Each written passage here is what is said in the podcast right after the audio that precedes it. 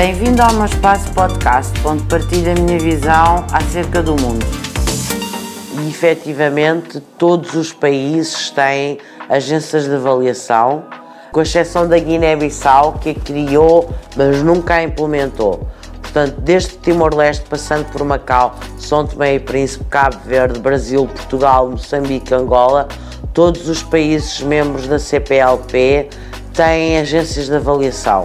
E é fundamental avaliarmos o ensino superior. Avaliarmos de várias formas o impacto que tem na sociedade, depois a própria excelência dos programas, o corpo docente, obviamente, a investigação, a internacionalização e todo o sistema de qualidade que é montado dentro de uma instituição de ensino superior e que deve ser avaliada por entidades externas, ou seja, deve haver uma avaliação interna e deve haver uma avaliação externa.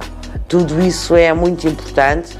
As instituições de ensino superior, pelo menos em Portugal, há sempre um membro estrangeiro que vem fazer a avaliação, portanto, as avaliações são em língua inglesa para serem internacionais.